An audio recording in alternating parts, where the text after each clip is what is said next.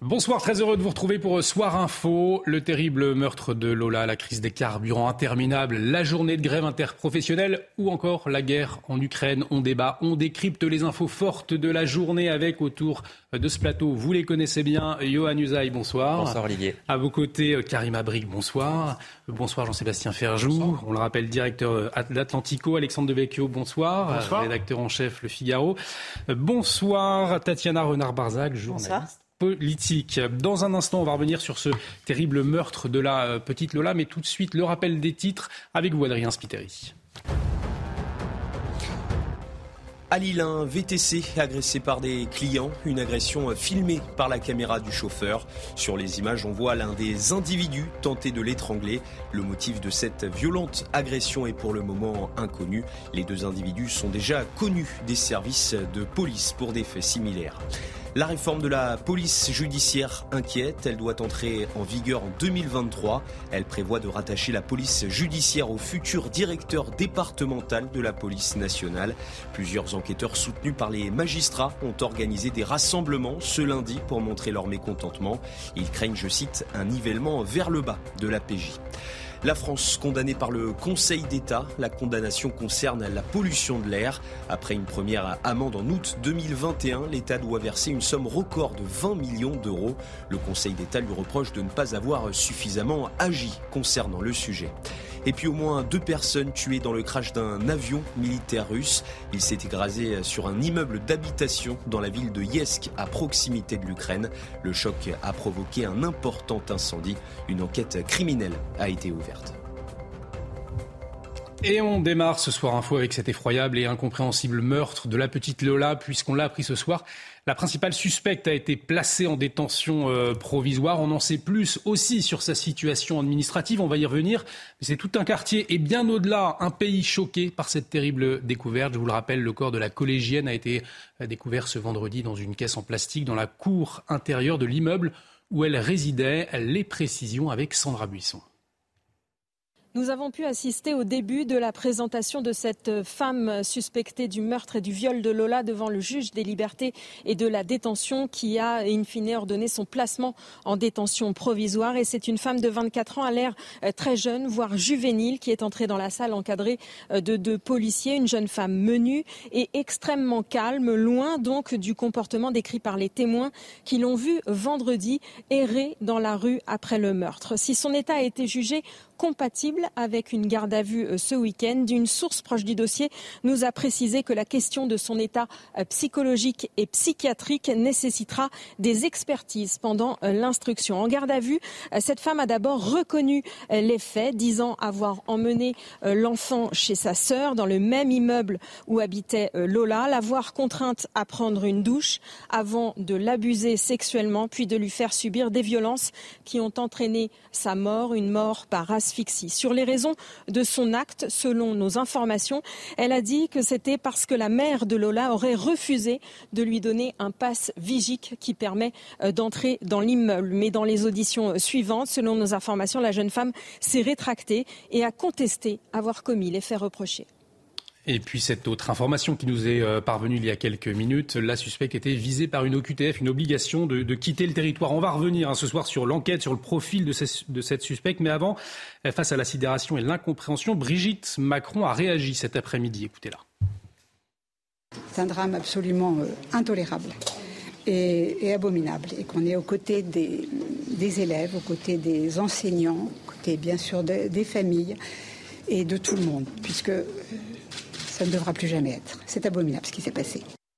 Tatiana, un choc pour tout un quartier, mais, mais bien au-delà. C'est ce que révèle aussi cette parole de Brigitte Macron cet après-midi. Oui, c'est la France entière. Ça pourrait être notre fille, notre sœur, euh, notre cousine. C'est ça qui est terrifiant. C'est d'abord l'âge de cette vraiment de cette petite fille dans un quartier qui est extrêmement euh, populaire. J'habite dans ce quartier très familial, euh, à une heure où il y a vraiment beaucoup de monde qui circule dans cette rue, à 15 heures. Euh, et donc c'est vrai que c'est un quartier d'abord qui est vraiment euh, étreint par l'émotion, quoi. Enfin, l'émotion, l'incompréhension, la peur aussi. C'est-à-dire que jusqu'à présent, on ne sait pas très bien quel est le, mobile. Et c'est vrai que toutes les familles du quartier, et même dans les écoles du quartier, euh, les enfants, moi je vois autour de, de moi, même mes enfants, s'organisent entre eux pour être à plusieurs, pour aller le matin à l'école, pour rentrer le soir de l'école. Enfin, il y a quand même aussi une crainte, une psychose qui s'est emparée du quartier, qui est déjà touché par ailleurs par d'autres problèmes, hein, de drogue notamment. Et donc c'est vrai qu'il y, a une émotion extrêmement forte face à ce drame qui est absolument euh, immonde, quoi. Enfin, qui rien à chaque fois qu'on en hmm. reparle et qu'on a un peu plus de détails, on, tombe encore plus dans le sordide. Euh, voilà. Et, c'est vrai que se pose par ailleurs une question, puisque c'est ce que soulevait votre reporter, au-delà de l'OQTF, ça on aura l'occasion d'en reparler. Hmm.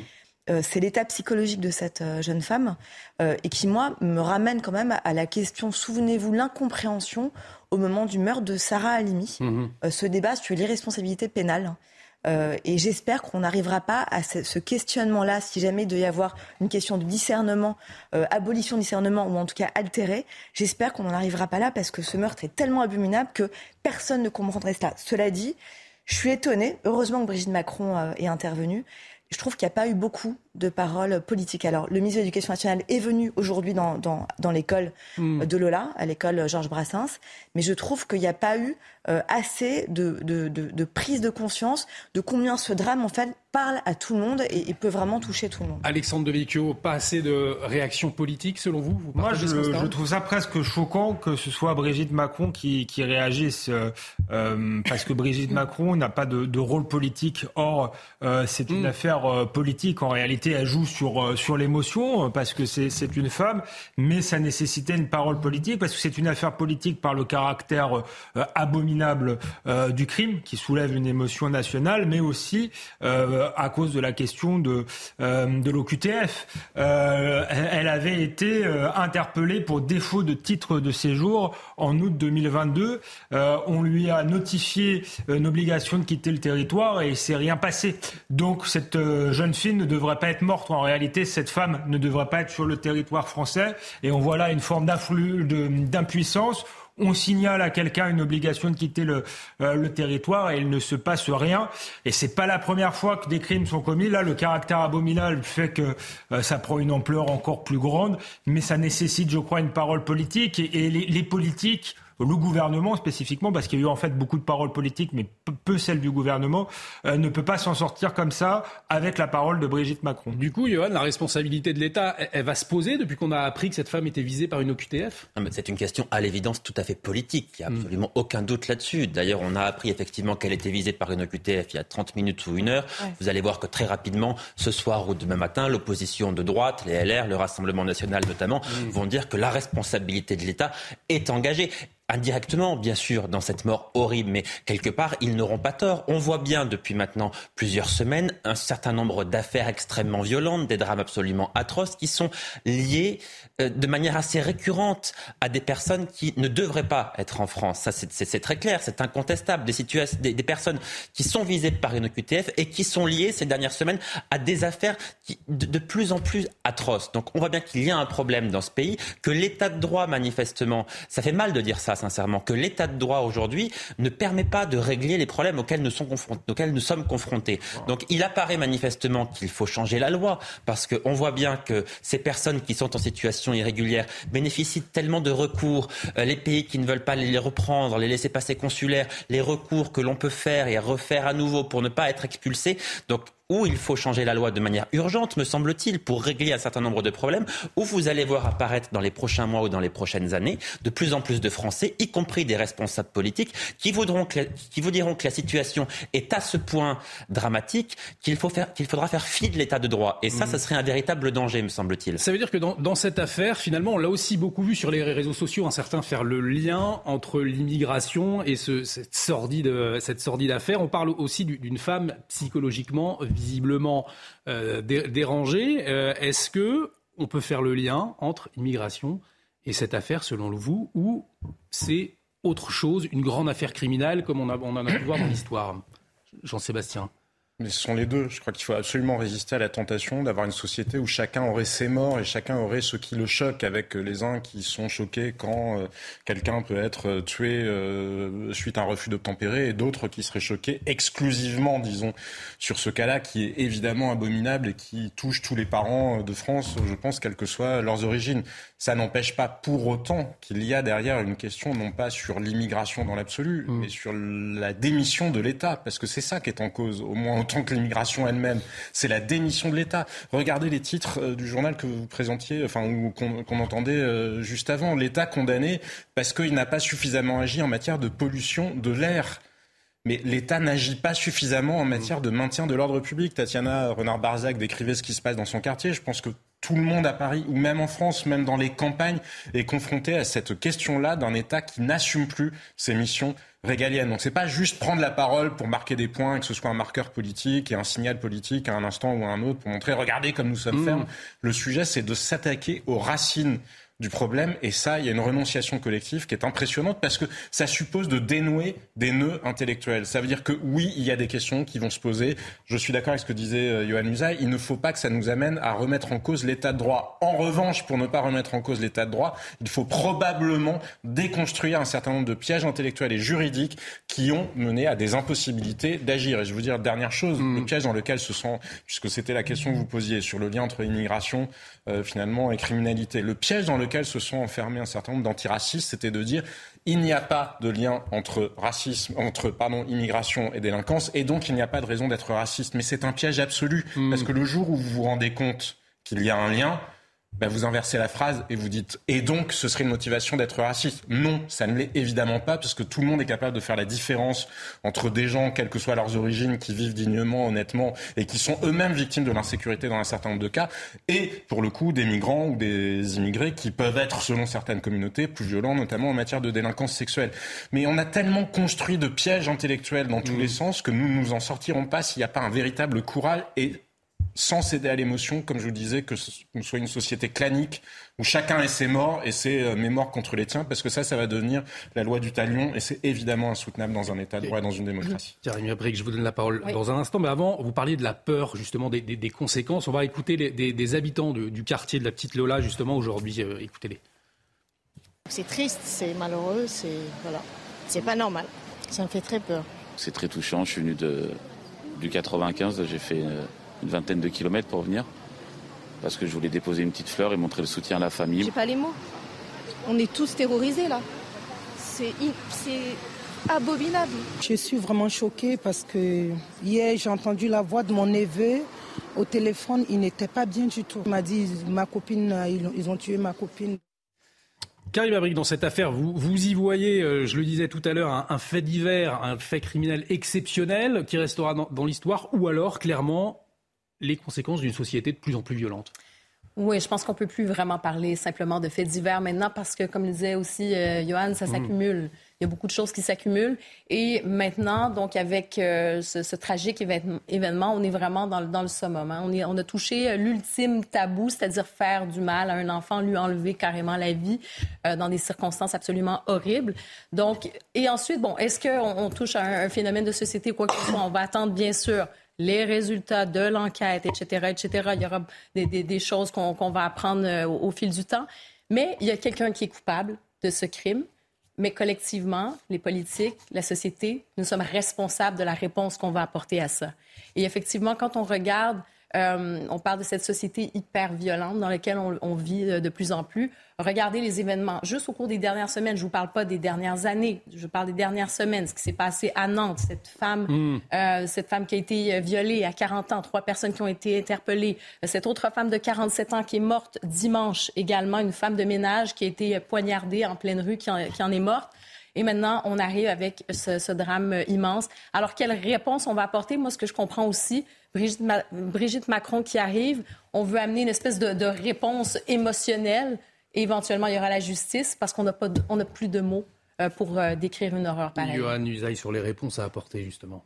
Oui, mais on, voit bien à l'évidence qu'il faut revoir un certain nombre de choses. J'ai été interpellé par ce que disait Tatiana, qui mm. expliquait que ses enfants euh, s'organisaient avec d'autres élèves pour ne pas partir seuls ou rentrer seuls euh, à la maison après l'école. Enfin, on parle là à des horaires. Enfin, on va à l'école à 9h, on rentre de l'école, il est 16h, on est en pleine journée, et malgré ça, on ne se sent pas en sécurité dans les rues de Paris et dans les rues d'un certain nombre de villes de France. Donc, on voit bien que manifestement, il y a un problème qu'il faut régler d'urgence, parce que ce problème, il est en train de prendre de l'ampleur l'insécurité est manifestement en train de gagner du terrain en France. Donc, ce qui est inquiétant, évidemment, ce sont ces faits, mais c'est aussi le fait précisément que le politique aujourd'hui n'apporte pas les réponses suffisantes. Moi, je n'entends pas, par exemple, au sein du gouvernement, dire euh, on va réfléchir collectivement au sein du gouvernement à revoir l'échelle des peines, par exemple, pour s'adapter au fait que la société est de plus en plus violente. C'est incontestable. Si on n'apporte pas ce genre de réponse, ce genre de réflexion globale sur, sur l'échelle des peines, sur le fait peut-être qu'il y a moins de réduction de peine, qu'il y a un meilleur suivi psychologique en prison pour la réinsertion, il y a des solutions à apporter qui demandent évidemment un certain nombre de moyens. Mais si on ne réfléchit pas à ce genre de choses, évidemment, ça ne changera pas. Tatiana Renard-Barzac, je m'adresse à la fois à la journaliste et en même temps à la mère de famille, vous nous le disiez tout à l'heure, qui plus est habite dans le quartier à proximité hein, du, lieu euh, de, ce terrible meurtre. Euh, vous attendez quoi, vous, aujourd'hui, euh, concrètement, du gouvernement?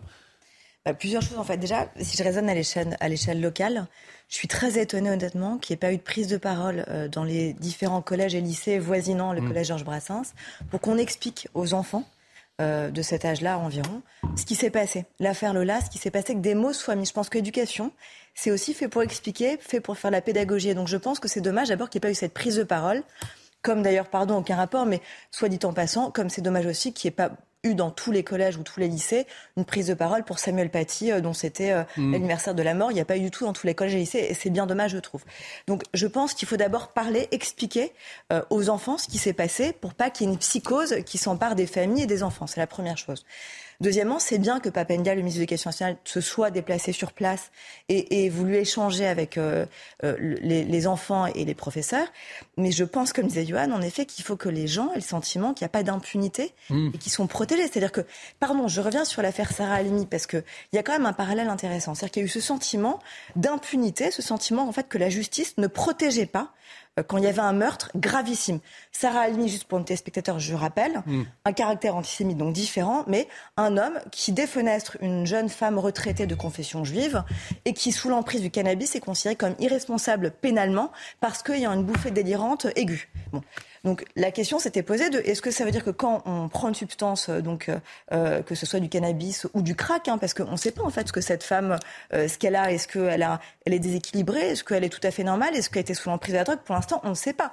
On découvre tous les instants, toutes les demi-heures, quelque chose de nouveau. Le QTF, ça vient de tomber. Jusqu'à présent, on ne savait pas. également, on, apprend. Donc, ce que je veux dire, c'est qu'il y a aussi ce sentiment d'impunité. Il faut que l'opinion publique, il faut qu'Emmanuel Macron prenne conscience de ce que ça induit comme, comme ce que ça génère en fait euh, dans l'opinion publique. C'est le sentiment de ne plus être protégé par la justice, c'est-à-dire qu'il y ait des peines en fait qui ne soient plus protectrices et juste par rapport à la mesure du crime face auquel on est. C'est-à-dire que là, si cette jeune femme est considérée comme ayant eu un, discernement qui était euh, absent, elle sera donc pas hmm. punie, pas condamnée, elle ira dans une telle psychiatrique. Est-ce que c'est acceptable pour les parents de victimes? Je ne suis pas sûre que ce soit acceptable, sincèrement. Il y a là un vide juridique parce qu'il y aura un vrai problème. Par ailleurs, je pense en effet que le QTF, c'est pas la première fois. C'est le nombre de hmm. crimes qui sont commis dans ce pays avec des OQTF et où en fait on se rend compte que ces personnes n'avaient rien à faire sur le territoire. Ça aussi, c'est un vrai problème de laxisme. Et c'est là où bas blesse parce qu'en fait Emmanuel Macron, c'est là en fait où il a un vrai problème. C'est-à-dire qu'on lui, on lui reproche le régalien. C'est-à-dire que sur le, au niveau du régalien et de la mmh. justice, Emmanuel Macron est très faible. Lors du dernier quinquennat, son précédent quinquennat, c'était vraiment le problème. Et aujourd'hui, il va devoir prendre des mesures pour montrer à l'opinion publique que c'est, il prend aussi la mesure de ces drames-là, que son ministre de la Justice prend aussi conscience qu'il y a des choses qui ne peuvent pas passer, qui ne peuvent plus passer. Et, c'est vrai qu'on s'étonne qu'il n'y ait pas de prise de parole publique. On a les oppositions, en effet, qui ruent dans les brancards, si j'ose dire, pardon, ou qui sont indignés comme tout, les tout un chacun. Hmm. Mais il faudrait quand même qu'il y ait des prises de... Emmanuel Macron, sincèrement, aurait dû prendre la parole et pas laisser sa femme prendre la parole aujourd'hui. Vous, attendiez effectivement une prise de parole d'Emmanuel Macron aujourd'hui, par exemple bah, il, a fait une interview aux échos sur les véhicules électriques. sincèrement, il aurait pu avoir un mot là-dessus. Devant euh, la nature de l'événement, ça aurait été, euh, oui, tout à fait. Euh, possible et, acceptable et même souhaitable sans doute que Emmanuel Macron s'exprime. c'est pas, c'est intéressant aussi de noter que ça survient juste euh, pour le deuxième anniversaire de la mort de, de, de, Samuel Paty. Il y a un parallèle qui est, qui est quand même effrayant et qui répond un peu à votre question est-ce que ce, ce crime est lié ou pas euh, à l'émigration Force est de constater euh, qu'on assiste à des actes qui étaient étrangers jusque-là à notre civilisation. La décapitation, c'est quelque chose qu'on ne voyait pas euh, dans des sociétés occidentales. Le meurtre barbare d'enfants, c'est aussi quelque chose qui pouvaient exister, mais de cette manière-là, c'est aussi quelque chose qui relève de l'éruption de la barbarie dans, nos sociétés. je pense que c'est l'éruption de la barbarie qui est importée de sociétés souvent extrêmement violentes, plus violentes que la nôtre, avec des mœurs différentes, et qui s'hybrident souvent avec notre modernité.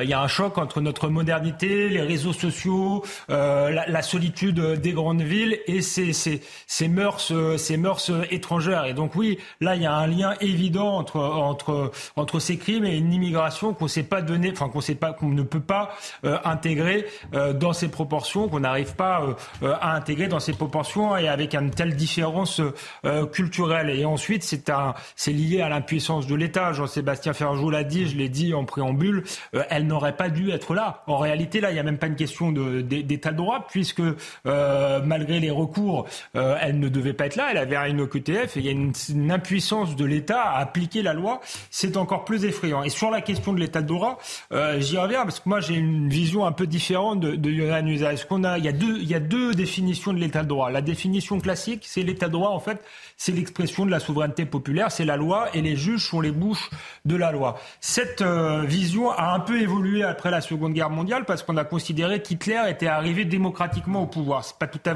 fait vrai, il est arrivé légalement au pouvoir, mais en fait, il n'y avait pas de majorité. Ça a été euh, euh, les, politiques, euh, le, patronat de l'époque qui ont décidé de lui laisser le pouvoir. Bon, bref, malgré cette parenthèse historique, on a décidé, à cause d'Hitler, à cause de, de la montée des régimes fascistes, de, de mettre des garde-fous supplémentaires, de considérer que la loi n'était pas suffisante et qu'il fallait confier une partie du pouvoir aux juges. Or, aujourd'hui, les juges ne, se contentent pas de mettre en place des garde-fous, ils ont euh, une vision de plus en plus politique qu'ils imposent euh, à la société. Il y a beaucoup de, juges, notamment ceux du syndicat de la magistrature, euh, qui ont notamment un rôle important dans les institutions, qui ont décidé qu'il nous fallait une société sans frontières, notamment.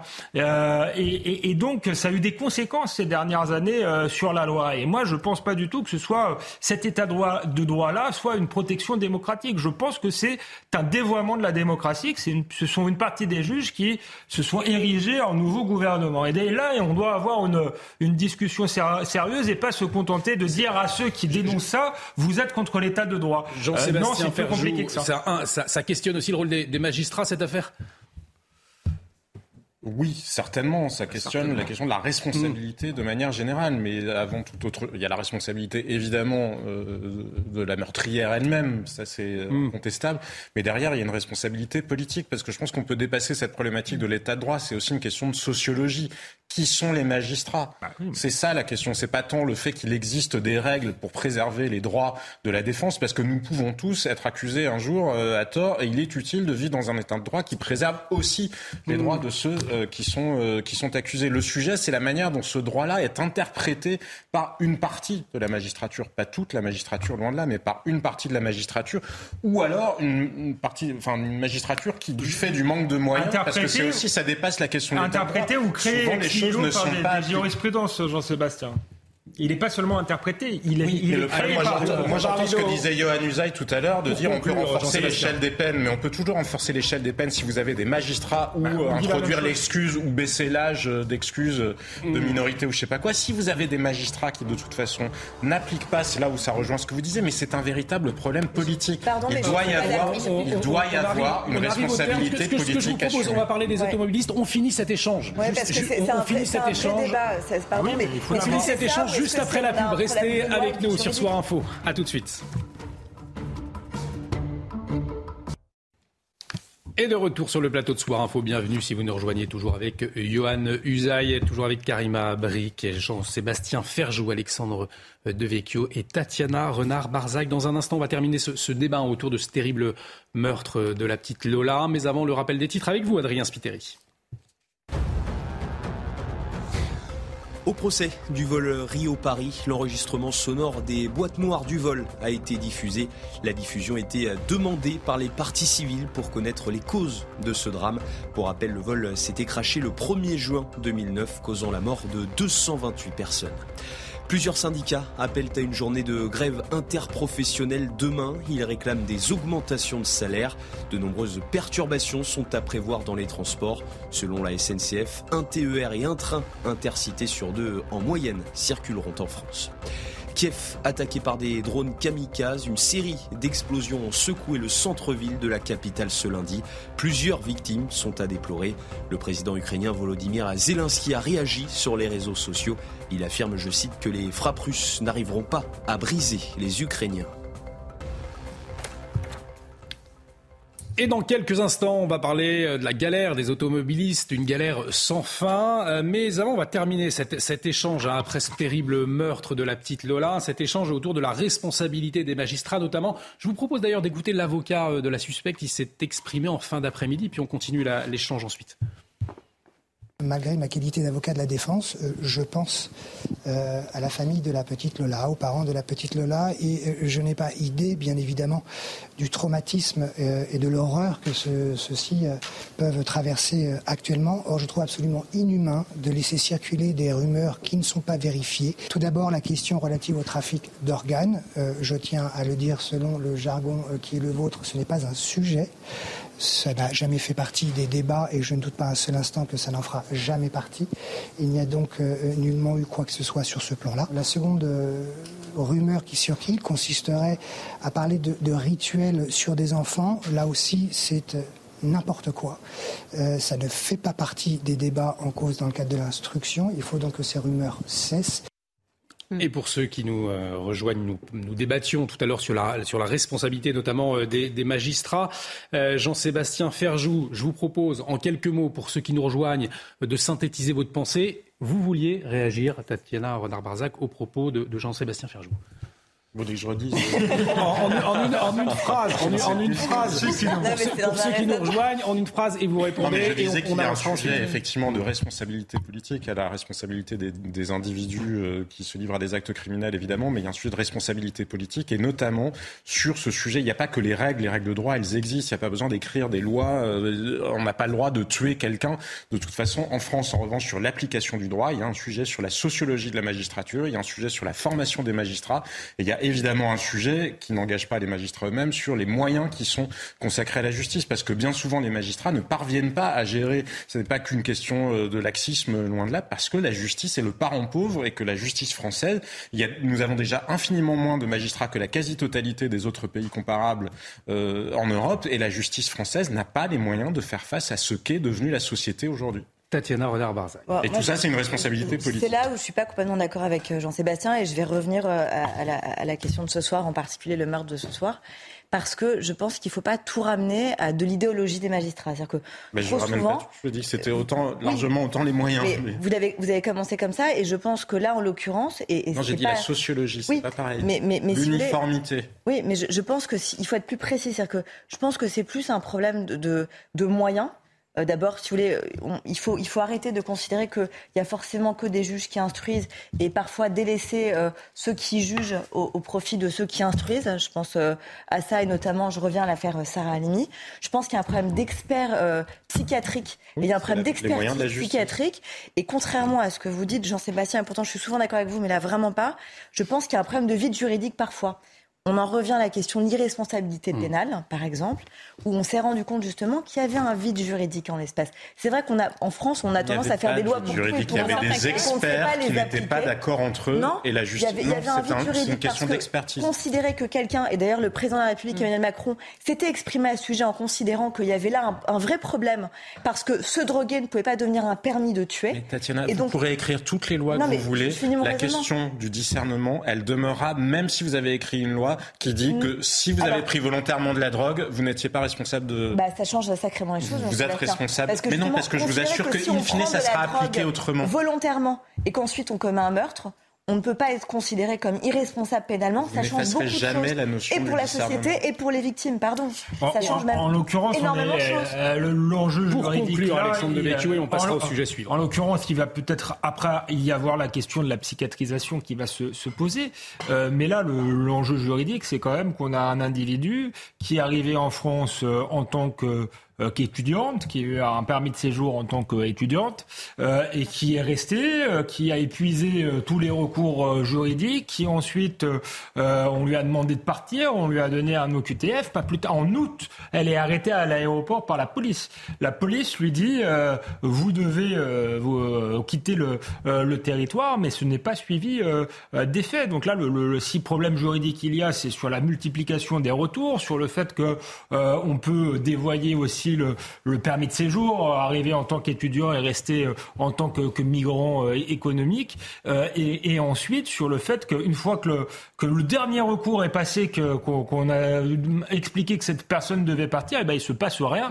Finalement, elle n'est pas placée en centre Allez, un, dernier mot, Karina et, et, Tatiana, et puis on passera au, au sujet suivant. Allez-y. Exactement. Donc on n'a plus d'excuses sur la question, par exemple, des OQTF. Il arrive un moment donné, la justice a été rendue, par exemple, dans certains cas où des OQTF ont été prononcés, ils ne sont pas respectés. Donc, le gouvernement a cette responsabilité. Est-ce qu'il va falloir qu'on poursuive maintenant l'État parce ben que les OQTF Ça va être une question. Le vrai procès du sexe, ça devrait être celui-là. Exactement. L'État ne peut plus dire qu'il ne savait pas. Par exemple, si on regarde juste sur les chiffres, sur l'insécurité, sur la délinquance, euh, plus largement, si on élargit le, débat là-dessus. Écoutez, en 2021, ce sont les chiffres sur le site du ministère de l'Intérieur. On parle du nombre de victimes d'homicides enregistrés qui est en hausse, plus, plus de 55 victimes par rapport à 2020. Ensuite, forte hausse des coups et blessures volontaires sur personnes de 15 ans et plus, augmentation de 12 et ainsi de suite. Je peux aller sur la question des violences sexuelles, etc. Hmm. Et donc, si on revient encore une fois, une fois que les, les OQTF sont prononcés, ben peut-être que maintenant, il faut véritablement s'attaquer particulièrement à cet enjeu.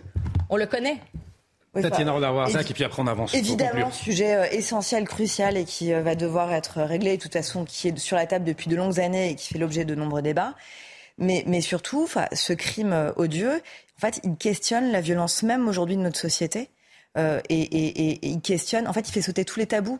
Pardon, mais on a vu au fil du week-end apparaître d'abord un meurtre, avec hmm. une jeune fille de 12 ans, un enfant, ensuite acte de torture et de barbarie, et enfin viol. Viol par une femme de 24 ans sur une jeune fille de 12 ans. Hmm. Donc, en fait, pardon, revenons juste à cela, et ça questionne vraiment aujourd'hui à quel point on est dans une société ultra violente quelle que soit l'origine de la personne, parce que malheureusement, euh, malheureusement, ça peut être des, personnes sans papier, mais ça peut aussi malheureusement parfois pas être que ça. Et c'est une vraie question sur comment est-ce qu'on règle cette ultra-violence qui fait sauter tous les tabous. Tous les tabous. Peut-être peut juste d'un mot en intervenant beaucoup plus tôt, parce qu'on verra bien si l'enquête le confirme, mais certains évoquent l'hypothèse d'une altercation entre la mère de la victime et la jeune femme en question, et la mère de la victime, donc, qui était gardien avec son mari mmh. lui aurait refusé un pass. Mais ça, c'est en permanence que des cas de violence comme ça, on y est confronté au quotidien. Tous les gardiens d'immeubles vous raconteront que s'ils prennent, par exemple, un cambrioleur, le cambrioleur se tape la tête contre les murs pour les accuser, eux, de l'avoir frappé. Et dans la mesure où il n'y a pas de réponse dans la société française à ce genre de petites dérives du quotidien, c'est-à-dire que ça, il y en a si vous avez oublié de payer votre parc-mètre, ça, il n'y a pas de problème. Là, l'État, il est là. Il sait bien vous rappeler que, euh, enfin, si vous habitez dans un département euh, qui paye ses amendes, parce que certains, le taux de recouvrement des amendes ne mmh. dépasse pas les 25%.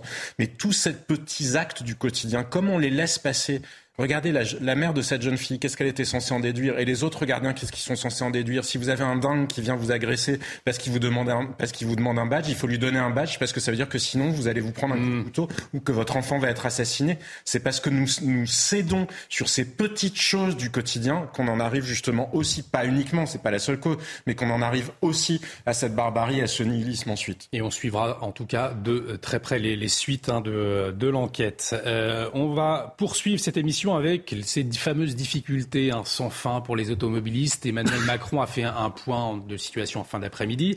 Euh, d'ailleurs, les préfets seront davantage mobilisés. Hein, c'est ce qui a été euh, annoncé. Face à la grève qui se poursuit chez Total, le gouvernement a lancé plus tôt dans la journée de nouvelles réquisitions. En tout cas, c'était encore la galère aujourd'hui. Une légère amélioration avec 28,1% de stations en difficulté. C'était 30% hier, selon le ministre de l'Énergie.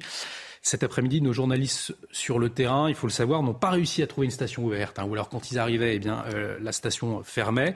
Vous allez le voir sur cette séquence tournée ce matin pendant l'émission de Jean-Marc Morandini. Les Français, en tout cas, eux, sont très nerveux dans les files d'attente. Regardez. La gare dans, la station service visiblement où, nous sommes avec le, ton qui est en train euh, de monter, cette bagarre qui a éclaté entre un, visiblement quelqu'un qui est en scooter et qui a sans doute voulu passer devant, comme nous l'expliquait Marie Blanchard qui est sur place. Marie, je ne sais pas si elle nous entend. Vous pouvez nous raconter, Marie, ce qui se passe? Bah, c'est ce que vous venez, vous venez de dire, hein, Jean-Marc. Hein. Le, scooter a voulu doubler euh, la file de voitures. La voiture n'a pas voulu le laisser passer. Puis le ton est monté très très vite. Mais le ton était déjà monté un peu plus haut dans la file d'attente entre ces deux personnes. Hein. Et voilà, vous le voyez en direct. Ça continue. Donc euh, c'est pour du carburant, mais visiblement ça va partir. Voilà, le scooter qui est en train d'être laissé sur sa béquille, ça va partir trop loin là, je crois. Vous le voyez en direct, hein, l'ambiance est très tendue dans cette station essence. on rappelle que certaines euh, stations essence, euh, d'ailleurs, ont fait venir des vigiles pour euh, éviter ce, genre d'incident. Alors si les Français sont plutôt dociles hein, depuis le, début de cette crise des carburants, on voit ce type de scène de, plus en plus souvent. Est-ce que vous craignez une colère grandissante chez, les automobilistes et, et, sous quelle forme finalement, Johan? Sachant que 7 personnes sur 10, c'est un sondage CNews, on peut le rappeler en fin de semaine dernière, se disaient contre la prolongation de la grève. Non, mais l'exaspération, évidemment, on peut la comprendre. Quand vous utilisez votre voiture tous les jours et qu'une ou deux fois par semaine, vous êtes obligé d'attendre deux, trois, parfois quatre heures. On a eu des témoignages de personnes qui disaient ça fait quatre heures que j'attends. Finalement, euh, quand c'est son tour pour prendre de l'essence, il n'y a plus de carburant à la pompe. Enfin, c'est cauchemardesque pour des, des millions d'automobilistes qui ont besoin quotidiennement de leur voiture. Et certainement, ces automobilistes qui font la queue dans les stations-service ont quand même, me semble-t-il, bien en tête la promesse du président de la République bah, voilà. la semaine dernière disait euh, la situation va revenir à la normale dans le courant de la semaine prochaine, c'est-à-dire maintenant ou dans deux ou trois jours si vous voulez. Et manifestement, il a fait cette promesse de manière un peu, euh, comment dirais-je, euh, macronienne. macronienne. C'est-à-dire qu'il savait, très, bien que ça n'allait pas être le cas. Mais, mais, mais en ou tout alors cas, il s'est laissé déborder. Il a, le gouvernement il a fait une promesse qu'il n'aurait pas dû faire. Mm. Pourquoi a-t-il fait cette promesse Alors soit il n'avait pas les éléments pour la faire et, c'est grave, euh, soit il n'avait pas les bons éléments non plus pour faire cette promesse, c'est là aussi grave. Parce que quoi qu'il en soit, la parole présidentielle là est décrédibilisée. Mm. Donc c'est un véritable problème. Comment va-t-on comment va-t-on croire Emmanuel Macron Évidemment, on voit bien que là, il y, a, une inquiétude. Il convoque à l'Élysée une réunion de crise, il y a des cellules qui se mettent en place, etc.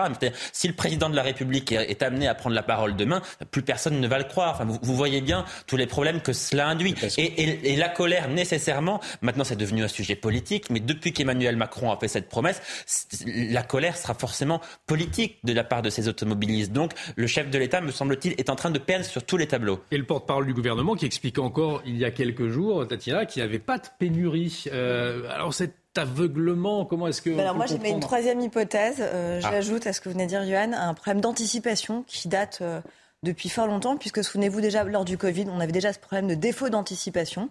Pareil, on voyait le problème arriver gros comme une maison avec les masques pas de masque, les vacances qui arrivaient à chaque fois, euh, le, la mm. cinquième ou troisième ou quatrième vague qui s'emballait. Et, euh, et, on attend le dernier moment pour euh, arriver à prendre des mesures, pour décréter euh, des fermetures, pour décréter le port obligatoire du masque. Donc il y a quand même un vrai défaut d'anticipation depuis le début euh, du premier quinquennat d'Emmanuel Macron qui mm. pose un vrai souci. Moi, je pense que c'est plutôt cette hypothèse-là. Par ailleurs, un vrai problème aussi de cacophonie gouvernementale. On a quand même entendu ce matin Bruno Le Maire en train de nous expliquer qu'il est tout à fait contre euh, le prolongement de la ristourne gouvernementale euh, de 30 centimes euh, par litre jusqu'à jusqu'au début de l'année prochaine, alors que Elisabeth Borne hier soir aux 20h de TF1 nous expliquait que mmh. c'était hyper important de le faire. Et pour une raison qu'on a tous compris, nous automobilistes, nous journalistes et nous citoyens, c'est que les vacances arrivent à la fin de la semaine et que évidemment les gens se seraient rués encore plus sur les stations-service en sachant que la ristourne prenait fin dans 15 jours. Donc si vous voulez, il y a un problème d'anticipation, il y a un problème de cacophonie gouvernementale et je pense que la réunion d'aujourd'hui était aussi euh, très fortement liée à ce problème-là et tentait aussi euh, de canaliser un peu les prises de parole euh, ministérielles pour qu'il y ait moins de cacophonie, pour que ça soit plus entendable par le grand public. Et puis enfin, il y a aussi un problème tout simple qui qui a un problème euh, syndical euh, versus un problème gouvernemental. C'est-à-dire qu'aujourd'hui, mm. on a euh, en effet la question quand même des, super profits. Il y a ce fameux amendement sur la taxation des super dividendes euh, qui a été un coup bas quand même pour la Macronie. 19 députés. C'est la même chose, les profits et les dividendes. Oui, non, mais pardon, mais ça fait quand même partie de cette cacophonie aujourd'hui. Non, mais ça fait partie quand même de cette cacophonie aujourd'hui gouvernementale qui fait qu'il y a quand même un vrai désaccord au sein de la Macronie sur comment on s'y prend euh, et comment on fait pour répondre à cette demande normale des Français qui n'arrivent pas à finir leur fin de mois et à cette demande des salariés qui souhaitent être augmentés lorsqu'ils voient leur patron. Je rappelle quand même que Total a mmh. fait des bénéfices monstres. Euh, c'est 5,8 milliards de bénéfices au deuxième trimestre. C'est quand même juste colossal. Ça, on, y reviendra effectivement sur les, raisons de, la grève, notamment de, demain. On y reviendra tout à l'heure dans, l'émission. Mais pour revenir euh, à cette crise, le gouvernement a tout de même agi avec ses réquisitions. Il y en a eu deux euh, encore aujourd'hui, une à Dunkerque, une à, une à Faisin. Mais est-ce que c'est une réaction trop tardive ou une réaction qui en même temps va mettre de, l'huile sur le feu Moi, je pense qu'il n'y avait pas de baguette magique de toute façon face à une CGT qui assez largement, depuis le départ, voulait que cette grève soit une grève politique. Ça s'inscrit dans le mm. calendrier de la CGT, du congrès de la CGT. Alors il y avait certainement un manque d'anticipation à minima dans la parole publique. Effectivement, Emmanuel Macron disant, alors qu'il était à l'étranger la semaine dernière ou il y a deux semaines, que le problème était quasiment réglé. Olivier Véran disant qu'il n'y avait pas de pénurie. Effectivement, ça manque euh, un véritable défaut de maîtrise euh, de la situation mais cette grève-là était politique. Le vrai sujet de manque d'anticipation dont nous devrions tous nous inquiéter, c'est le conflit qui est en cours depuis le mois de septembre dans les centrales EDF, dans les centrales nucléaires, parce que le décalage du calendrier de redémarrage des, réacteurs nucléaires, je veux dire, ce que nous vivons là est extrêmement inconfortable, et d'ailleurs c'est d'autant plus inconfortable qu'on voit encore comment, à quel point l'État a renoncé à maintenir l'ordre dans ce pays. Hein. Les stations-service, c'est pas juste que les gens sont énervés, mmh. c'est les stations-service prises euh, par euh, des bandes qui font surpayer si vous n'êtes pas du quartier, du quartier, qui filtrent ceux qui doublent les queues et puis qui sortent des couteaux ou des, ou revolvers, si vous avez le toupet de vous plaindre du fait qu'on vous ait doublé, on voit bien qu'il y a. Mais bref, ce décalage du calendrier de redémarrage des réacteurs nucléaires, c'est une catastrophe. C'est une catastrophe parce que tous les scénarios du gouvernement sur le fait que nous puissions passer l'hiver sans trop d'à-coups énergétiques sont construits sur ce calendrier de redémarrage. Et là, rien ne se passe. Et pour le coup, EDF n'est pas dans cette espèce de nouveau totem sur les super profits, parce que EDF a fait des pertes records sur le premier semestre, des pertes historiques. Donc que va faire le gouvernement? Il va donner 10% d'augmentation aux salariés d'EDF, parce que là, il y a une vraie responsabilité politique, parce qu'il y a un patron de Total. Mhm. Total est une entreprise privée. EDF, il n'y a pas de patron en ce moment. Oui, parce qu'on a bien vu qu'Emmanuel Macron a de la peine à s'entendre avec celui euh, qui, le, qui, qui était à la tête euh, d'EDF. Mais surtout, il y a une agence des participations de l'État. L'État est actionnaire à 85% d'EDF.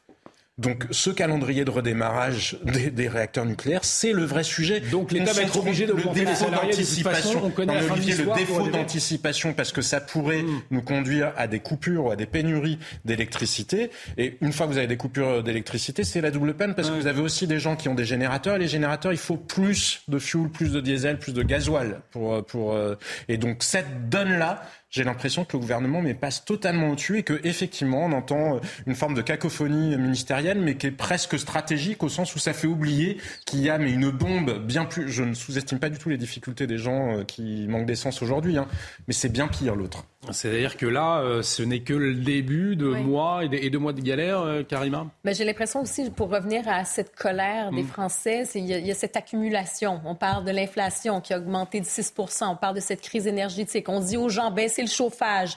Hein? On, connaît le, fameux slogan un peu infantilisant qu'on a entendu euh, sur la crise énergétique.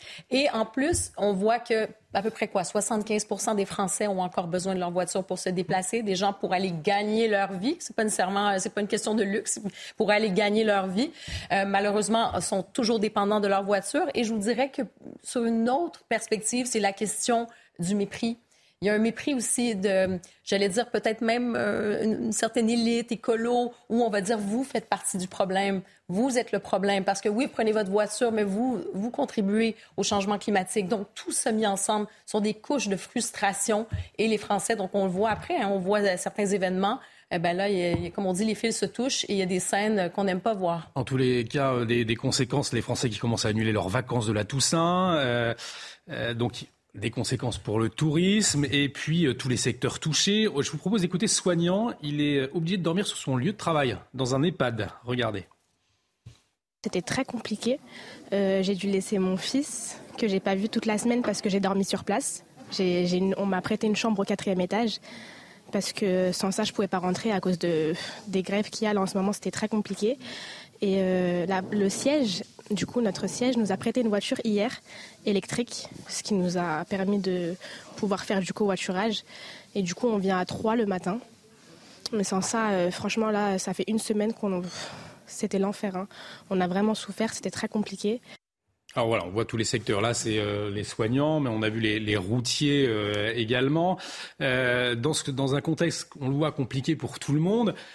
Cette grève de la CGT, est-ce qu'elle est légitime et qu'est-ce que vous attendriez de l'État qui n'a pas anticipé On le disait à l'instant, Jean elle est légitime euh, au départ. Le fait que des, salariés estiment qu'ils euh, ne sont pas assez rémunérés, que compte tenu des profits, euh, ils pourraient avoir une augmentation, ça c'est légitime. Ensuite, il y a effectivement la, méthode de la CGT qui là est plus, plus contestable et qui qui, euh, sous prétexte soi-disant de défendre euh, l'intérêt général et une hausse générale des salaires qui n'arrivera pas, euh, met en difficulté des gens qui sont déjà modestes et qui ont besoin de leurs moyens de transport pour pour aller travailler. Qu'est-ce qu'on pouvait attendre de l'État Effectivement, qu'il ait une stratégie je dirais. Parce que là, on, a appris que les, mots, les, les préfets allaient être mobilisés, mais ça veut dire quoi De l'État stratège, moi je reste à penser que s'il avait anticipé, s'il avait anticipé un peu, euh, il y avait une marge de manœuvre pour la négociation, même avec une CGT qui est politique, qui veut prendre sa revanche euh, si euh, l'État mettait la pression tout de suite sur Total, il pouvait tuer dans l'œuf euh, la contestation. l'État a mis la pression sur Total pour la ristourne, c'est ça Je sais, je sais, mais là, je sais, mais là, là n'empêche pas l'autre. Mis en difficulté par la CGT, il pouvait, à mon avis, anticiper. Ça n'a pas été fait. La, grève a dégénéré. Elle a pris une dimension évidemment politique avec une volonté de la CGT sans doute d'entraîner dans la grève d'autres secteurs. Le plus catastrophique, ce sera effectivement EDF. E et là, on attend effectivement que l'État ait une stratégie. Je pense que le problème, c'est que la, euh, la, négociation, effectivement, ça pourrait entraîner le fait qu'on augmente également les salariés d'EDF. Or, euh, l'entreprise n'est pas du tout dans la même situation. La deuxième euh, stratégie qu'il y avait, c'est celle de, de la force. Et, l'État ne semble pas prêt à l'assumer. En réalité, il y a eu quelques mmh. réquisitions, mais en fait, ce qu'il aurait fallu, c'est empêcher les blocages, qui pour le coup sont totalement illégitimes. L'État ne l'a pas fait. On est dans un espèce de euh, de, en même temps euh, d'un État qui, peine à réagir, à avoir une véritable stratégie. On se demande euh, vers où tout cela va nous entraîner. Et tout ça, ça s'inscrit à mon avis dans un contexte général de dysfonctionnement global de l'État, sans vouloir raccrocher au sujet précédent. Mais le fait qu'il y ait des OQTF qui mm. soient distribués, qui ne soient pas appliqués, ça montre que l'État dysfonctionne, n'a plus, n'a plus de stratégie. Et c'est très grave dans un pays comme la France où l'État joue un rôle central. Il nous reste quelques secondes avant de marquer une pause. Yoann, juste un mot. Les profets mobilisés, on le disait ça veut dire quoi? Oui, les profils mobilisés pour faire remonter les mm. points de tension, voilà, mais ça va pas plus loin. Quand vous avez une station à court de carburant, euh, on va faire remonter ça à Matignon, etc., pour voir si on peut débloquer des stocks stratégiques, etc. Mais ce qui est problématique en un mot, me semble-t-il, ce qui choquant pour moi, c'est l'attitude de Philippe Martinez, très clairement, le leader de la CGT, qui a transformé cette guerre des carburants en une guerre politique contre Emmanuel Macron parce qu'il ne digère pas un certain nombre de choses. Et ça, c'est évidemment extrêmement choquant. Et on va en parler dans la dernière partie de l'émission. Restez avec nous sur CNews, on s'intéressera à la guerre en, en Ukraine dans un instant. À tout de suite.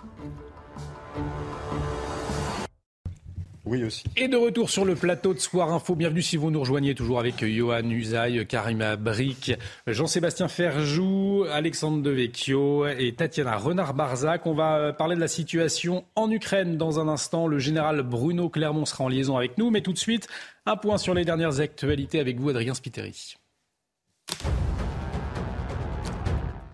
La principale suspecte du meurtre de Lola, placée en détention provisoire, âgée de 24 ans, cette femme avait été interpellée samedi matin à Bois-Colombes, dans les Hauts-de-Seine.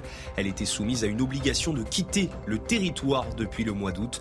Avec un homme de 43 ans, elle est soupçonnée d'être responsable de la mort de Lola, collégienne de 12 ans, découverte vendredi dans une malle à Paris.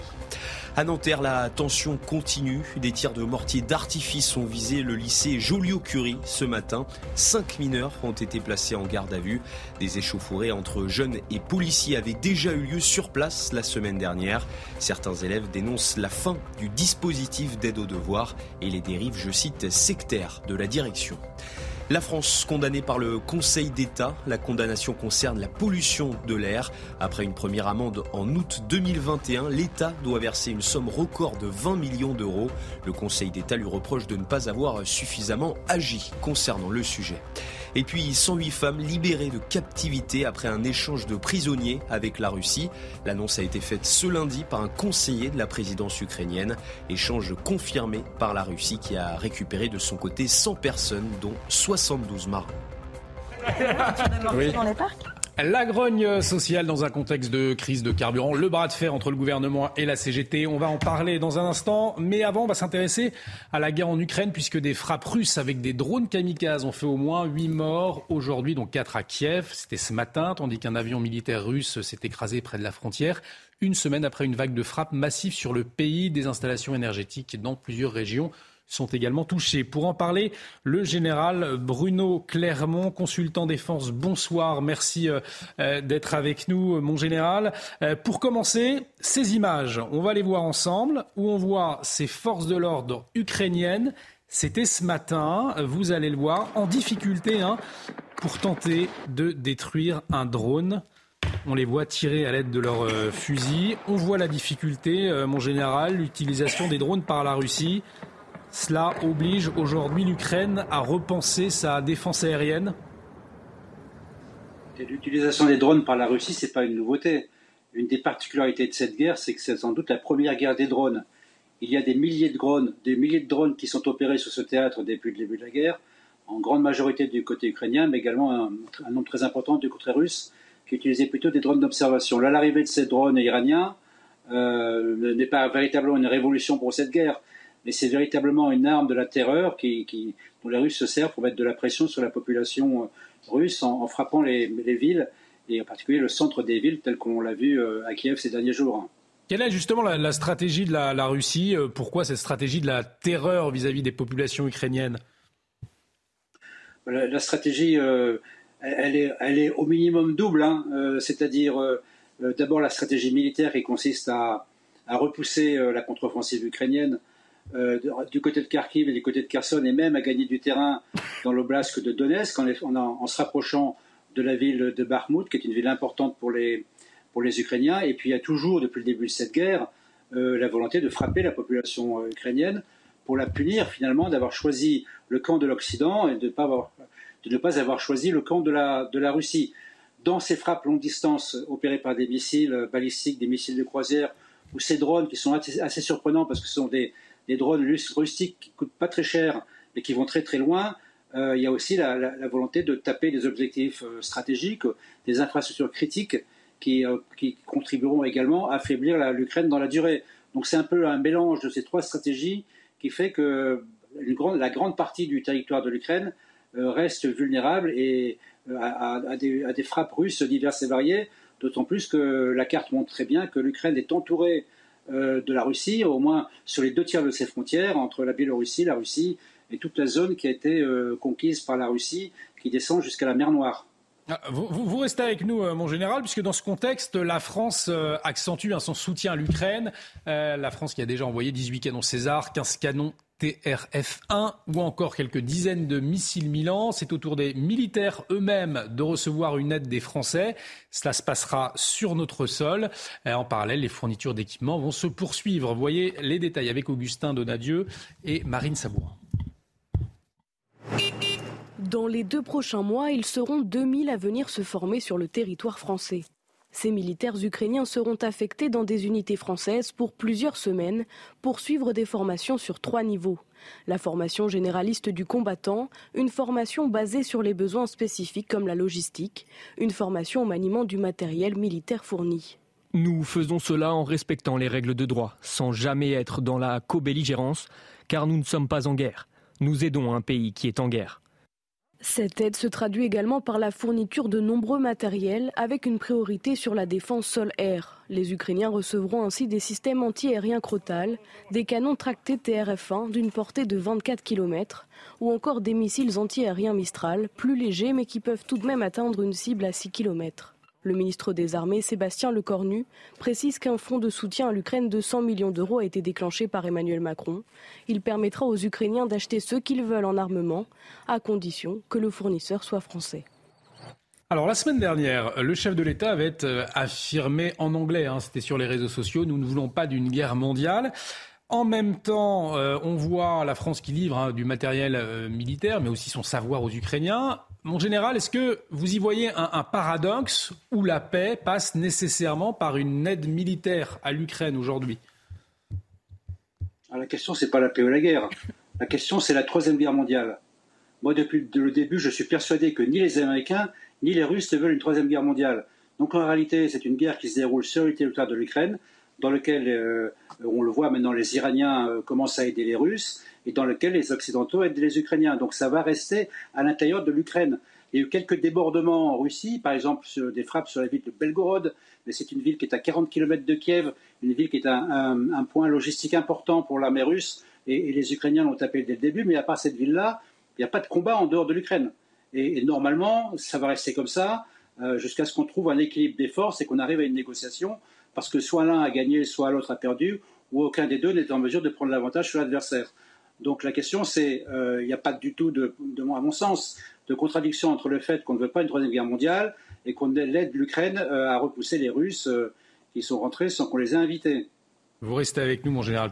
mon général vous réagissez quand vous le, souhaitez, Alexandre de Viecchio, le chef de l'État qui avait demandé à ce que Vladimir Poutine retourne, revienne autour de la table des discussions. Est-ce que la parole de, de, la France, on le disait, qui fournit donc des armes à l'Ukraine, la diplomatie française peut-elle encore avoir du poids euh, vis-à-vis de la Russie? Je pense que c'est indépendant du fait qu'on fournisse ou pas euh, des armes mm. à l'Ukraine. D'autres en fournissent beaucoup plus que nous. Euh, la question est de savoir si nous sommes une puissance et si plus largement l'Europe que l'on pourrait incarner euh, est une puissance. Je crois, hélas, que non. Euh, il faut essayer, il faut essayer d'être un acteur dans cette crise, mais je crois que les clés de la résolution du conflit sont entre les mains de, Joe Biden plutôt que, que, de celles d'un dirigeant européen. ça démontre que nous sommes plus, plus maîtres de notre destin. Nous avons fait là aussi de mauvais choix ou pas de choix stratégiques. On s'est désindustrialisé, on n'a pas d'armée européenne forte, même si l'armée française euh, est un peu plus forte, pas d'autonomie euh, euh, stratégique, on n'est pas capable de parler d'une seule et même voix diplomatique, et donc la Russie nous méprise, et nous sommes d'ailleurs entraînés peut-être dans ce conflit, malgré nous, par justement des forces qui nous dépassent. Vladimir Poutine qui a choisi d'envahir l'Ukraine d'un côté, et les États-Unis qui voient sans doute une dans ce conflit une opportunité peut-être demain de mettre à genoux un régime qu'ils considèrent comme, euh, comme ennemi. Et nous, nous sommes les grands perdants sans doute de, euh, de, de, cette guerre-là, puisque euh, avec, avec les Ukrainiens et, qui, qui, auront des pertes civiles très importantes, mais des perdants stratégiques. C'est-à-dire que on, va sortir du conflit sans doute encore plus inféodé que jamais aux États-Unis. S'il y a des conséquences économiques, c'est nous qui allons les payer, et même des, des, des conséquences sur le plan militaire. Nous sommes des voisins de l'Ukraine euh, et de la Russie sans avoir euh, clairement les moyens d'agir. Général euh, Bruno Clermont, sur l'aide militaire française, on livre moins d'armes et de matériel que nos, alliés européens aujourd'hui? Alors on en livre moins effectivement, mais je crois que le ministre l'a dit avec juste raison quand à l'occasion du débat sur la guerre en Ukraine à l'Assemblée nationale, nous, nous avons livré 100% de ce que nous avons promis. Il y a certains chiffres qui conviendrait de vérifier, mais qui ont l'air solides, qui laissent entendre que les Américains, euh, qui avaient annoncé 15 milliards de livraison d'armement, n'en auraient en réalité livré que 17%. 17% de 15 milliards, c'est beaucoup, mais entre ce que l'on dit qu'on va livrer et ce qu'on a effectivement livré, ce n'est pas la même chose. Hmm. La France ne peut pas livrer plus parce que la France n'a pas plus. Euh, ce qu'on livrait en plus de ce qu'on va livrer actuellement, c'est prélevé sur les forces françaises. Et rappelons quand même que les forces françaises, c'est 200 000 hommes, dont 30 000 qui sont déployés en force de présence et en opération extérieure, dont trois opérations extérieures importantes, et que donc nos, armées ont des opérations, ont des obligations et ont besoin de conserver euh, leur armement pour les missions qui ont été fixées par l'État français, qui ne sont pas l'Ukraine. Nous ne sommes pas en guerre contre l'Ukraine. Je pense qu'il faut le rappeler régulièrement parce que c'est ça la réalité. Karim Abrik, nous ne sommes pas en guerre contre l'Ukraine. Emmanuel Macron qui a dit qu'il continuerait à, contre la Russie, pardon. merci de m'avoir corrigé. Emmanuel Macron qui a dit continuer à discuter avec Vladimir Poutine une troisième voie euh, ben, On la cherche encore, en fait, cette fameuse voie, cette fameuse voie diplomatique. On nous dit que c'est impossible du côté de, l'Ukraine, évidemment, bon, euh, avec Vladimir Poutine, en disant euh, non, on ne va. Ben, Zelensky qui l'a dit, il dit mm. non, on ne discutera pas avec Poutine. Il faudra que ce soit quelqu'un d'autre ou quoi que ce soit, mais ce n'est pas possible. Donc, elle est où cette troisième voie? La question que je me pose, c'est combien de temps on peut adopter cette stratégie? Si la diplomatie n'est pas là si on ne veut pas être co-belligérant non plus, alors combien de temps on peut simplement fournir des armes, fournir des armes? On gagne du temps. Euh, qu'est-ce qu'on fait exactement? On attend que les, euh, Ukrainiens euh, n'aient plus, de capacité de, se battre. Qu'est-ce qu'on attend exactement? Tatiana Renard-Barzac, vous intervenez dans, une minute, mais on peut poser la question à Bruno Clermont qui est avec nous. Combien de temps la France peut-elle, pendant combien de temps la France peut-elle donner de l'armement aux Ukrainiens? Je crois que l'essentiel de l'armement qu'on va donner a été donné. Euh, s'il y a de l'armement supplémentaire qui devait être donné, ce serait de l'armement qui serait commandé aux industriels, mais plus de l'armement qui serait prélevé sur les forces, parce que nos forces ont besoin de conserver l'armement. D'ailleurs, en fait, il y a deux sortes de pays finalement qui donnent de l'armement. Il y a ceux qui considèrent que de toute façon, ils, donnent de l'armement en prélevant sur leurs forces, parce que la guerre contre l'Ukraine, pardon, contre la Russie, il faut de toute façon qu'ils la fassent. Alors autant que ce soit l'Ukraine qui, qui, la guerre, donc c'est vraiment des gens qui font une guerre par procuration contre la Russie, euh, ils ont peut-être raison, la, question n'est pas là. Et puis après, il y a ceux qui considèrent qu'ils ont une armée, ils ont des besoins de leur armée, ils ne doivent pas euh, gager l'avenir, donc ils dorment, ils donnent que ce qu'ils peuvent donner. Et là, on a vraiment deux camps, on a en particulier les, les pays de l'Est euh, qui, sont, qui, sont, qui considèrent que cette guerre, de toute façon, il faut la faire, qui donnent donc une quantité d'armement qui est considérable par rapport à ce dont ils disposent, et puis des pays qui sont plus prudents parce que ils ont des armées qui ont des besoins et, il faut que la France soit défendue. Et l'armée de la française, elle est là pour défendre la France. Tatiana Renard-Barzac, vous vouliez réagir Oui, parce que c'est ça qui est euh, en effet tout à fait euh, euh, étonnant, cette histoire. C'est-à-dire que d'abord, il y a une contradiction absolue. On ne veut surtout pas être co-belligérant, mais on forme sur notre terrain, sur notre mmh. territoire des soldats, on fournit des armes, on arrive au bout de nos stocks. C'est-à-dire qu'à un moment donné, il faut quand même. Les Américains d'ailleurs sont presque dans le même état. Euh, jusqu'à quand on pourra euh, ne pas fournir d'hommes? Parce qu'à un moment donné, la question va se poser, c'est-à-dire qu'au bout d'un moment, quand est-ce qu'il faudra peut-être donner des hommes en fait pour aller se battre sur le terrain euh, ukrainien? Et on voit qu'il y a une montée en, en pression, une montée en puissance. Il y a ces drones iraniens. Mais on voit aussi, par exemple, que la Russie déploie des soldats, 9000, je crois, et 170 chars en Biélorussie, avec Alexandre Loukachenko qui explique qu'en mm. fait, il y a un risque de terrorisme euh, euh, en mettant le même sac l'Ukraine, la Pologne et la Lituanie. Et donc, on voit là qu'il y a quand même euh, un, un, un, scénario qui se met en route de pression de la part de Vladimir Poutine, mis sur l'Ukraine, mais aussi quelque part sur la communauté internationale, pour voir en fait jusqu'où on peut aller en considérant qu'on n'est pas co-belligérant, euh, en considérant qu'on peut continuer à donner des armes pour le combattre, mais sans prendre part à ce conflit. Et c'est ça qui devient extrêmement euh, compliqué politiquement euh, à tenir en fait. Il y a un usage peut aller. J'ai pas l'impression que ce soit particulièrement compliqué politiquement à tenir, enfin pas plus aujourd'hui qu'il y a bah, six mois par ailleurs. Vous voyez bien que c'est une hypocrisie absolue. On dit on veut pas être co-belligérant. Il y a une ligne qui est très claire, pas de frappe sur la Russie et qui est la même que les Ukrainiens ont respecté. Pas de frappe et pourtant il y a des frappes avec nos armes. Enfin pardon, mais il y a un moment donné il y a quand même. Oui, mais c'est pas c'est pas la même chose d'abord d'envoyer d'envoyer des hommes sur le terrain. Ça, ça n'est absolument pas le cas. Et vous avez bien et vous avez bien remarqué par ailleurs que euh, la France, l'Europe, mais aussi les États-Unis ne livrent que des armes défensives et à aucun moment des armes offensives mm. qui permettraient effectivement ou d'aller bombarder ou d'aller attaquer le territoire russe. Donc je crois que les dirigeants occidentaux ont bien conscience de ce problème-là. Effectivement, ça changerait davantage la nature de la guerre si c'était le cas. Mais c'est une ligne rouge qui a été tracée, qui l'est toujours et qui à aucun moment n'a été franchie. Et je n'ai pas l'impression pour l'instant que qui que ce soit ait envie précisément de franchir cette ligne rouge. Sébastien Ferjou. Je crois que la distinction entre armes offensives et défensives, elle est assez artificielle en réalité. Une arme, c'est une arme, et c'est ce que vous en faites. Si vous tirez sur des forces russes qui sont présentes sur le sol ukrainien, c'est pas la même puissance, c'est pas la même nature. Les armes, elles sont extrêmement différentes. Globalement, on a eu des explications souvent sur ce plateau quand même. On pourrait tirer, on pourrait tirer des IMARS, enfin utiliser des IMARS pour tirer euh, sur les villes qui sont à proximité euh, de la frontière, de la frontière ukrainienne. La ligne rouge, elle est très claire. Les États-Unis comme les Européens ont dit pas et les Ukrainiens l'ont globalement respecté. Il y a eu euh, la frappe sur le pont euh, de Kerch, le pont de Crimée, il y a mm. eu des explosions à Belgorod, mais globalement, les Ukrainiens ne sont pas allés mener la guerre, tirer des missiles contre Moscou.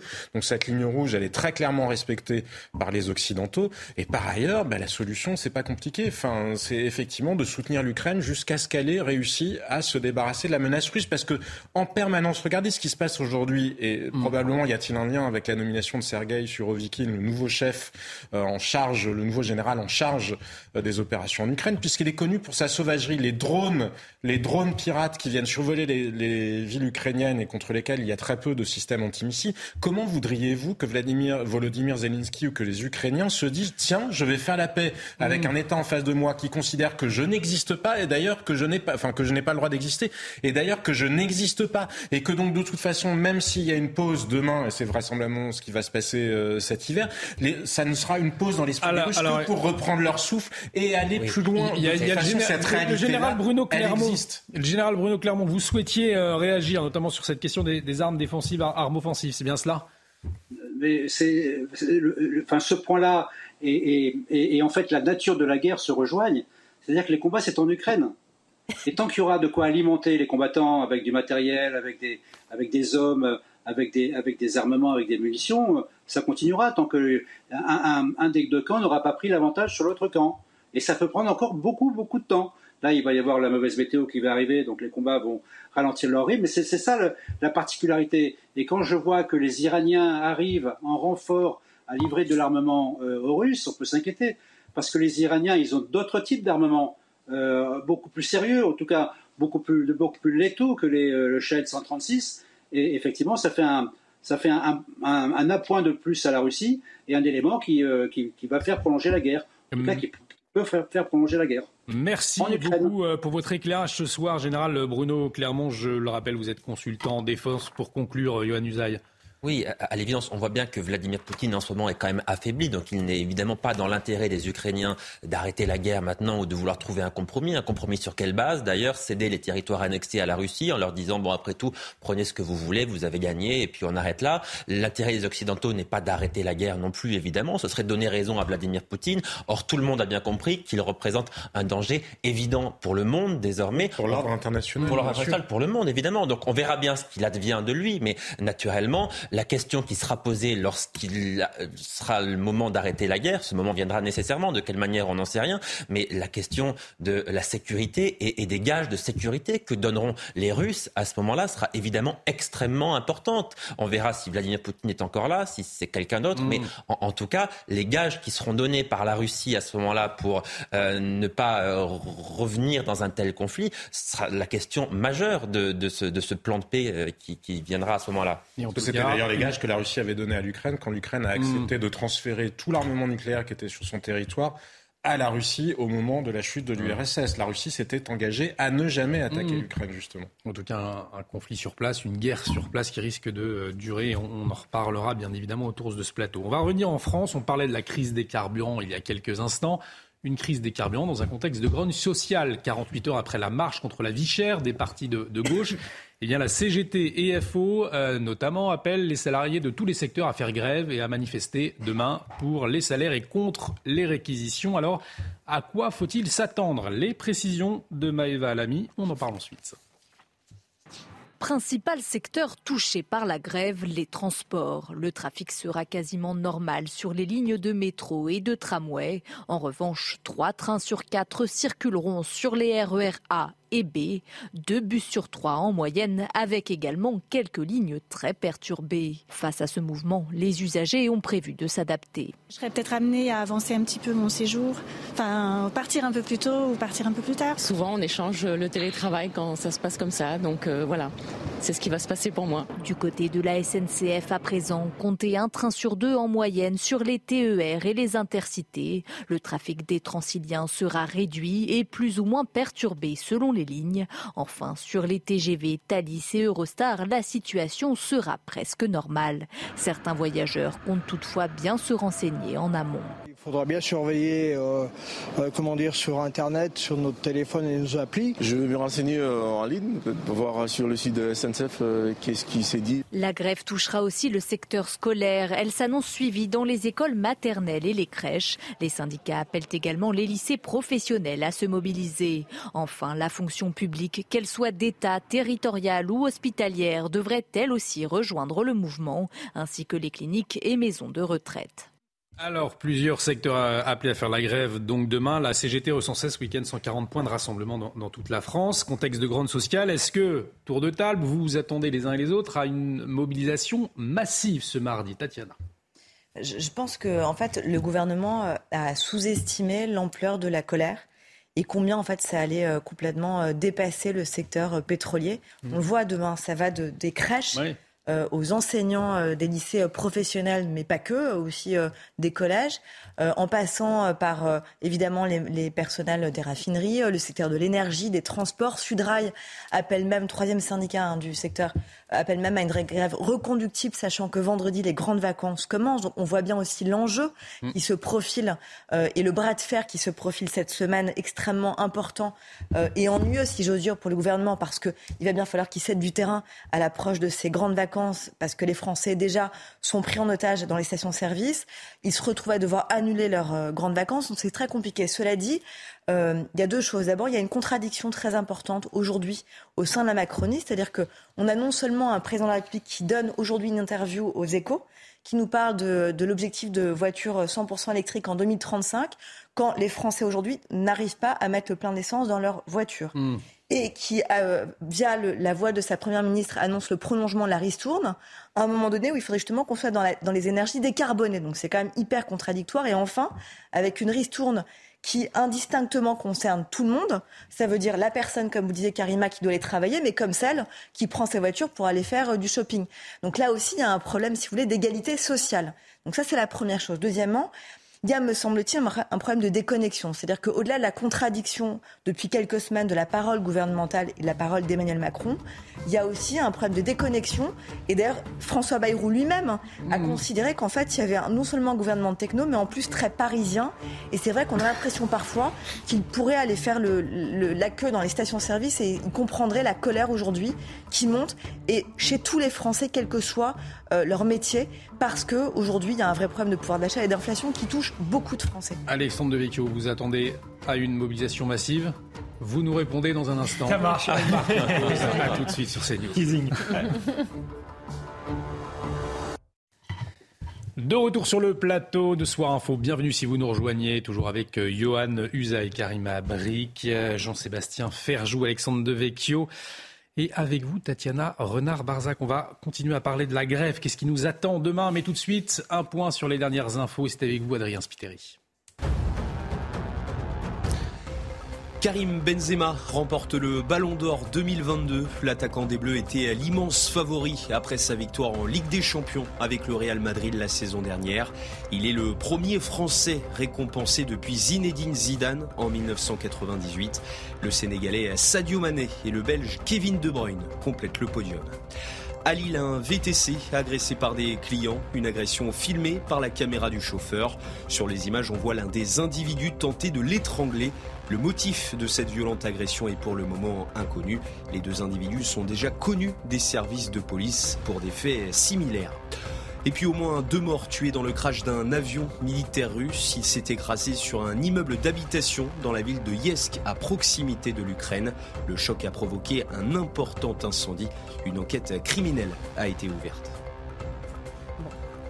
Et on continue de parler de la grève donc, qui aura lieu euh, demain dans un contexte de grogne sociale, de, crise de carburant, une grève également qui révèle un bras de fer entre le gouvernement et la CGT. Les précisions avec Elodie Huchard, on en parle après.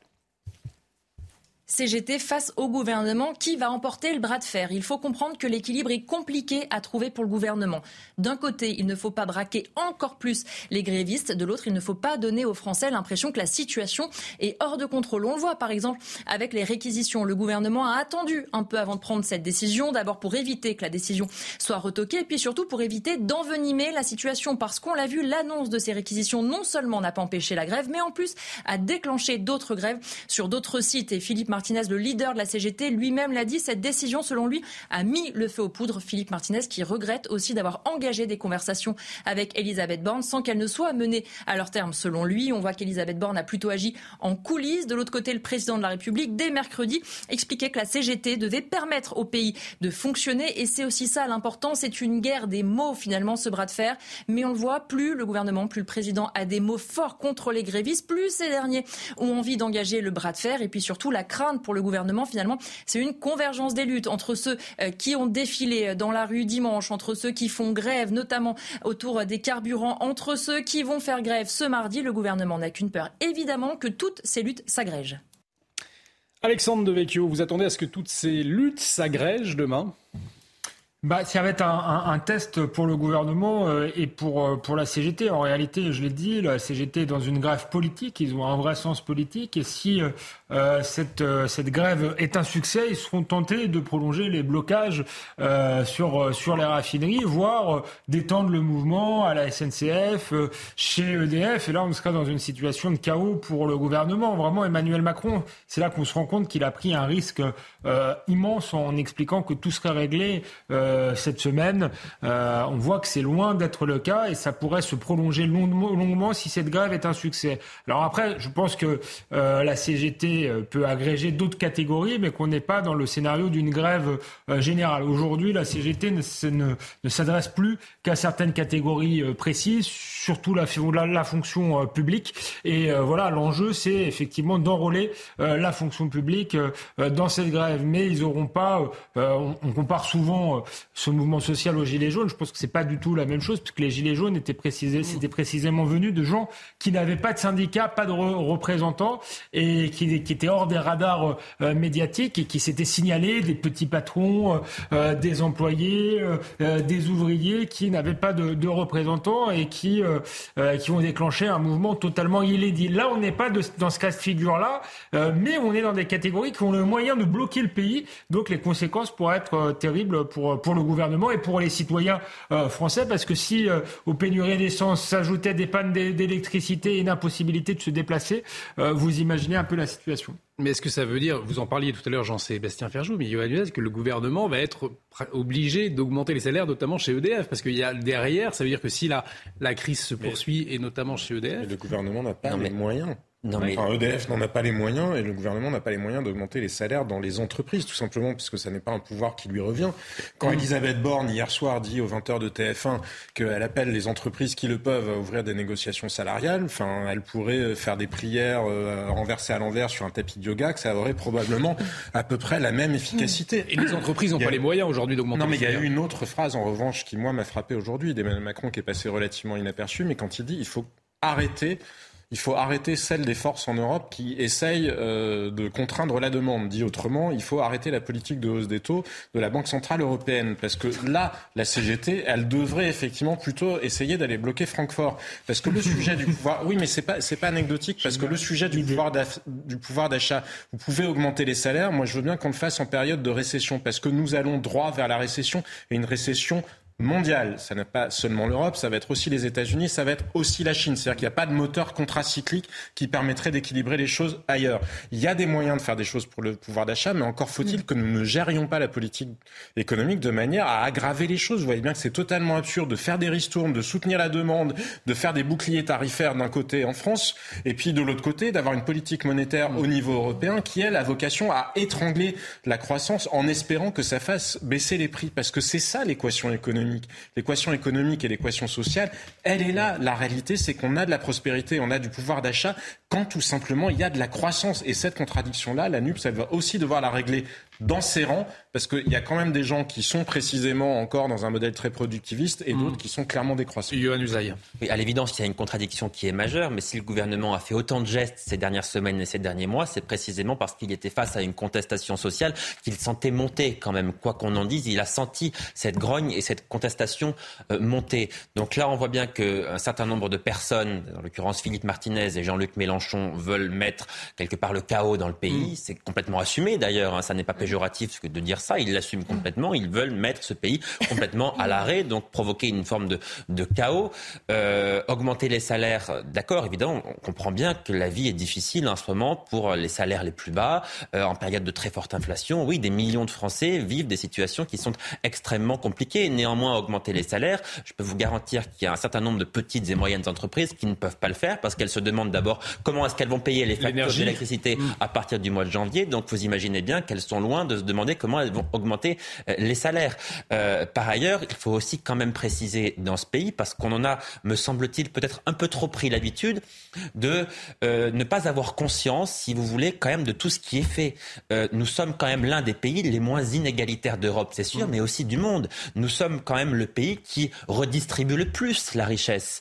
il y a quand même beaucoup de prestations sociales, des acquis sociaux qui sont extrêmement importants dans notre pays, qui font que les inégalités sociales sont quand même moins fortes, voire beaucoup moins fortes en France qu'ailleurs. Ça, c'est une réalité. Alors ceux qui subissent aujourd'hui des difficultés pourront pourront dire évidemment d'accord, mais nous on est dans la difficulté. Néanmoins, c'est une réalité qu'il faut avoir en tête. Le gouvernement a concédé des ristournes sur le carburant. Il y a peu de pays en Europe, encore une fois, qui l'ont fait. Des gestes sur le bouclier tarifaire euh, qui ont quand même massivement protégé les Français jusqu'ici et qui vont continuer à les protéger, y compris à partir du mois de janvier, alors même que dans un certain nombre de pays européens, l'électricité a explosé bien plus qu'en France. Donc il y a des difficultés c'est vrai, mais il faut aussi quand même, me semble-t-il, avoir conscience quelque part. Je, sais que ça va choquer un certain nombre de personnes ce que je vais dire, mais avoir conscience de la chance que nous avons à vivre en France. Justement, on va poser la question à, Karim Abric. Vous, avec votre regard euh, extérieur de Canadienne, comment est-ce que vous voyez justement ces grèves alors que c'est vrai,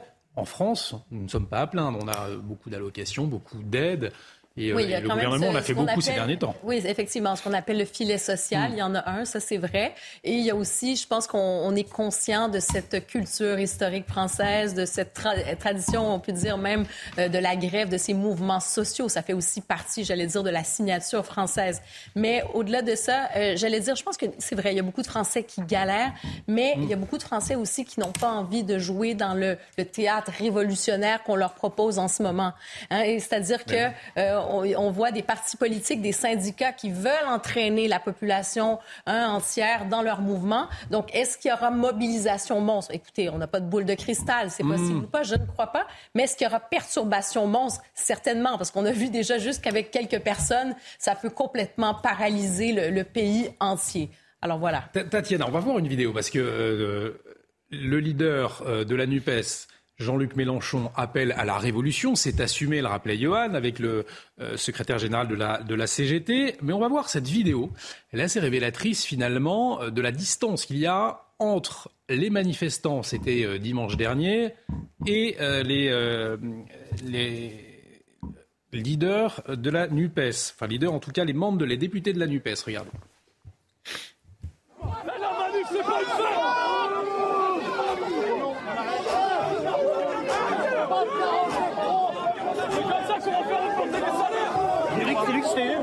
Non, mais tout le monde, tout le monde.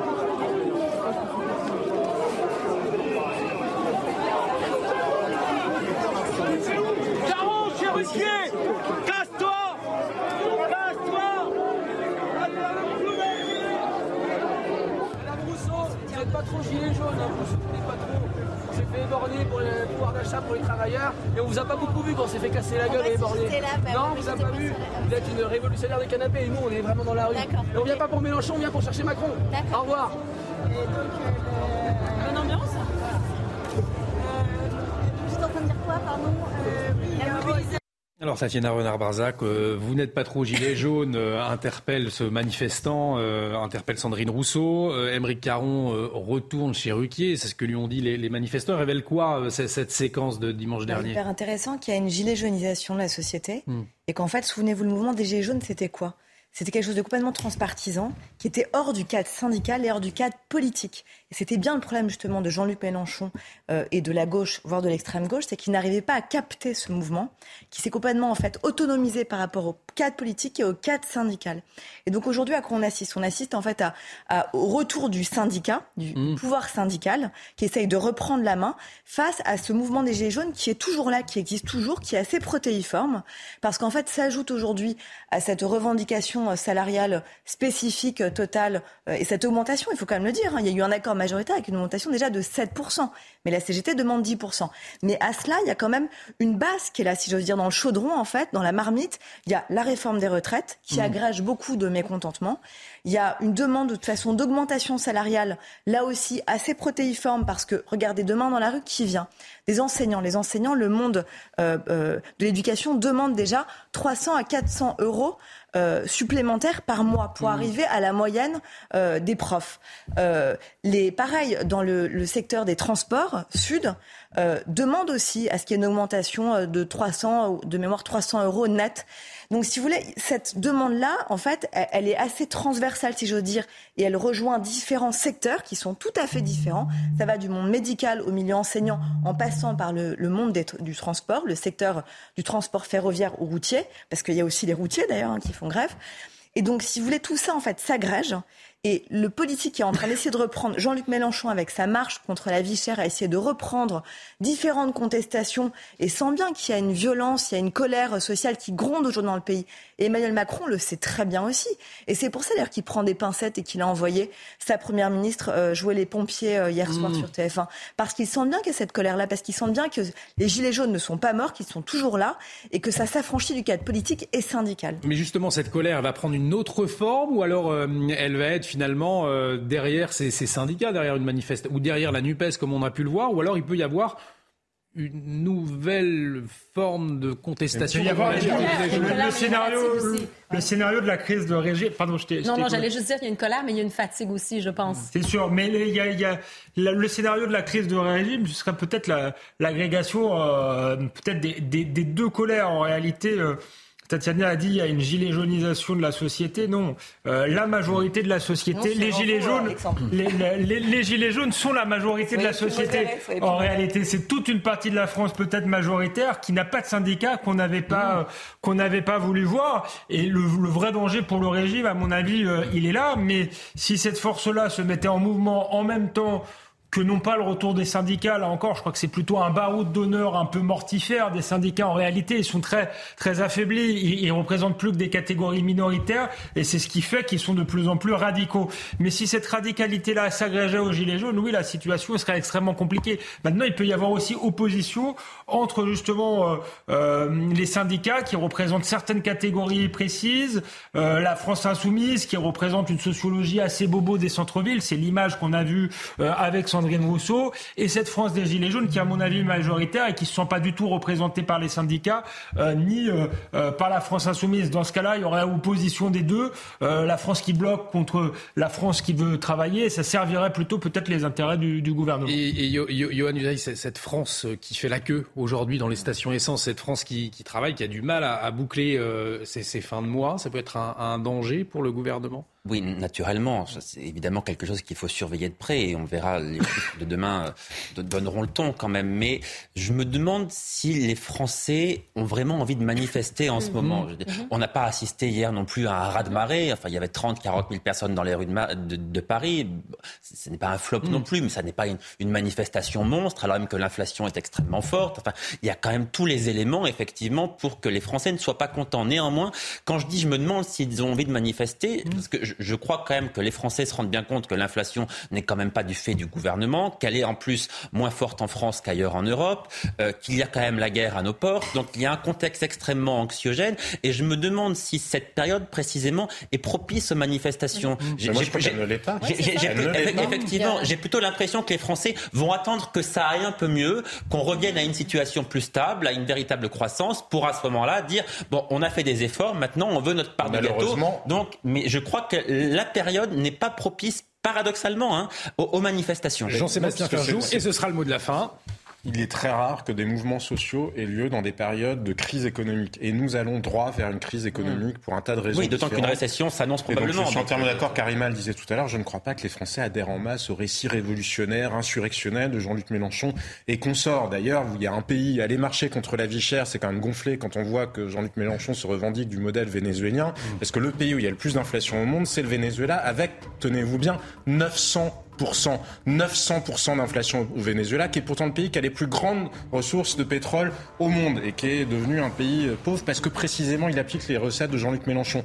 Donc on voit que ce soit le volet sociétal de Sandrine Rousseau ou que ce soit le volet euh, romantico-révolutionnaire, euh, Robespierre, je ne sais quoi, je ne crois pas que ça intéresse les Français. Une, une inquiétude sourde dans le pays, que ce soit hmm. en raison de la situation géopolitique, de la situation énergétique ou même de notre modèle économique. Les Français, ils veulent pas du modèle économique de Jean-Luc Mélenchon. En revanche, ils sont insatisfaits de celui dans lequel on vit. Et ça, c'était les Gilets jaunes. Mais c'est totalement, ce sont deux colères totalement différentes. Un grand merci à tous les cinq. On arrive au terme de cette émission. Euh, demain, Julien Pasquet reviendra. Euh, honneur de, de, le remplacer d'ailleurs ce soir. Merci à vous. L'actualité continue sur euh, CNews. Ce sera l'édition de la nuit avec Vincent Faandège. Excellente soirée sur notre antenne.